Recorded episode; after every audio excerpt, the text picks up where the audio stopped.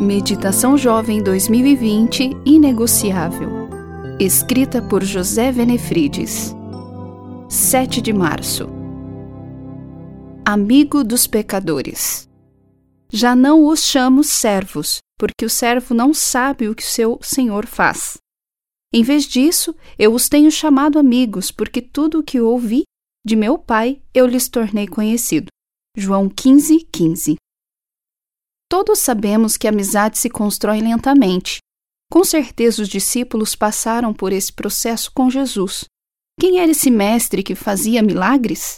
Não sei quanto tempo precisou para eles escolherem os frutos da amizade. Jesus disse: Vocês não me escolheram, mas eu os escolhi. Os discípulos estavam diante da manifestação de Deus e não tinham a menor ideia de que Jesus era Deus encarnado na terra. É claro que eles sabiam que Jesus era um homem de Deus. Achavam que ele fosse o Messias, que para os judeus não passavam de um homem a quem Deus daria poderes, como aconteceu com Moisés, Davi e Elias. Mas a ideia de Deus assumir a forma humana e assim habitar na terra era inconcebível. Como poderia o Deus Todo-Poderoso viver entre os pecadores e conversar diretamente com eles? Pessoas com a vida fracassada se aproximavam dele e não eram repelidas.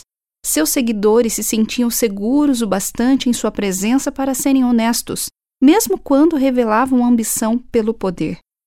A amizade de Jesus com seus discípulos serve de modelo para a amizade que ele nos oferece. Jesus quer ser a voz que nos guia em todas as situações. A paz que consola nosso coração atormentado e a força que nos mantém em pé no meio da tempestade. Ele quer estar mais próximo de você do que seu amigo mais querido. Como seres humanos podem desfrutar uma amizade assim com um Deus Todo-Poderoso? Não seria ousado demais imaginar que esse Deus se alegra comigo e em mim? Seria se Jesus não fosse quem é. É Ele quem se oferece para cuidar de nós. Eu os tenho chamado amigos, Jesus está falando claramente sobre uma amizade construída no amor e na confiança. A verdadeira amizade com o Deus vivo nunca diminui quem ele é.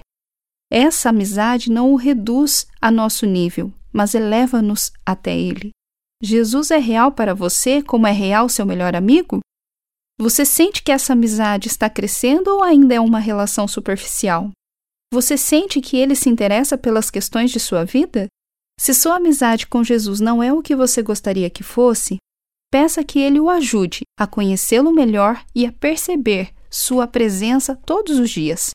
Lembre-se de que você não precisa ser bom para ser amigo de Jesus. Você só precisa ser honesto. Eu sou Lucilene Ferreira e trabalho na Casa Publicadora Brasileira.